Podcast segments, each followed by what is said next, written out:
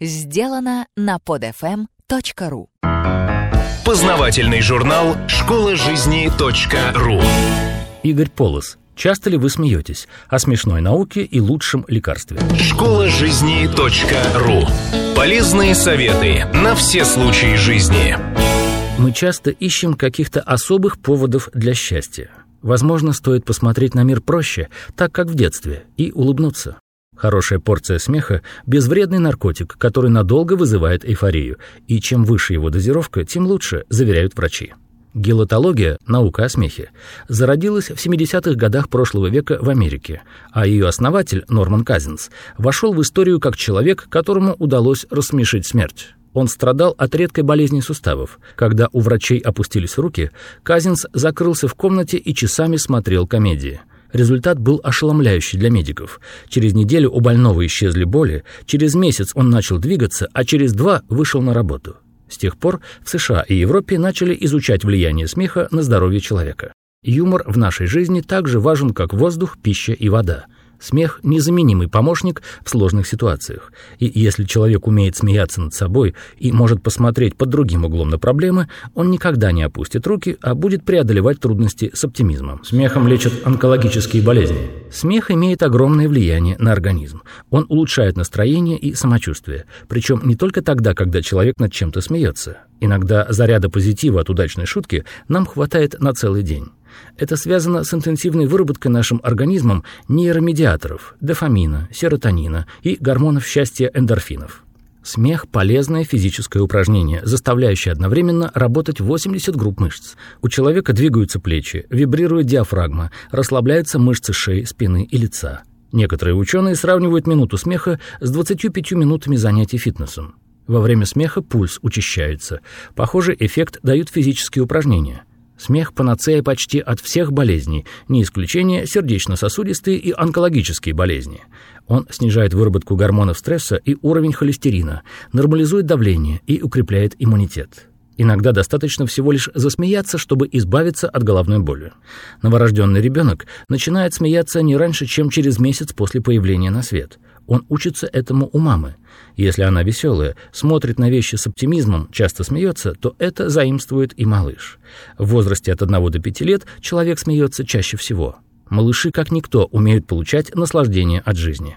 Дети смеются часто, искренне и много. У них почти всегда замечательное настроение. Они готовы к подвигам и новым открытиям. Перед ними открыт целый мир. Возможно, потому что они смеются. Пять минут смеха заменяют 40 отдыха. Зарубежные медики применяют смехотерапию для лечения разных болезней. Ведь бодрый, оптимистично настроенный человек быстрее идет на поправку.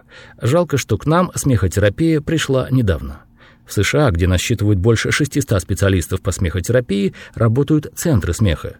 Люди идут туда как в клубы фитнеса, поскольку улучшить настроение во время групповых сеансов смеха легче и результат длится дольше – это прекрасное времяпровождение. Пять минут смеха заменяют 40 минут отдыха. Смех – вещь заразная. В хорошей компании хохот возникает в 30 раз чаще, чем в одиночестве.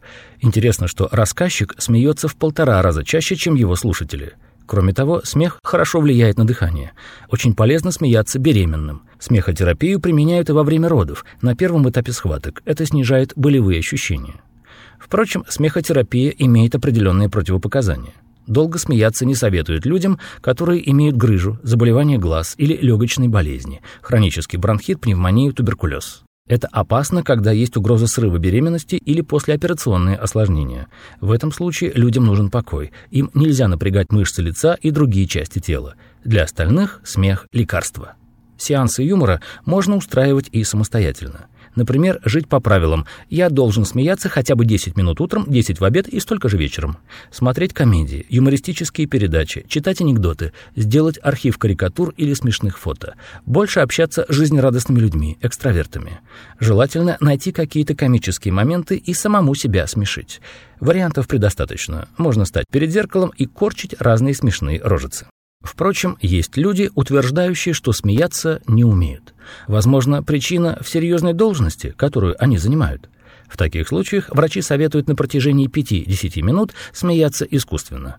Этого достаточно, чтобы мышцы лица работали, а мозг насытился кислородом. В больницах работают клоуны. Если за рубежом улыбка стала одной из составляющих здорового образа жизни, как, скажем, занятие спортом или отказ от вредных привычек, то нашим соотечественникам до этого еще далеко. У нас почему-то принято считать, если человек часто улыбается, то с ним что-то не так. Даже существует поговорка «смех без причины – признак дурачины». Как оказывается, она не совсем уместна. Смеяться нужно часто и много. Это улучшает как физическое, так и психическое самочувствие. Тяжелее всего психотерапевтам настроить человека на смех. Многие считают такое лечение несерьезным. Люди надеются получить чудо-таблетку, которая сразу же вернет потерянное здоровье.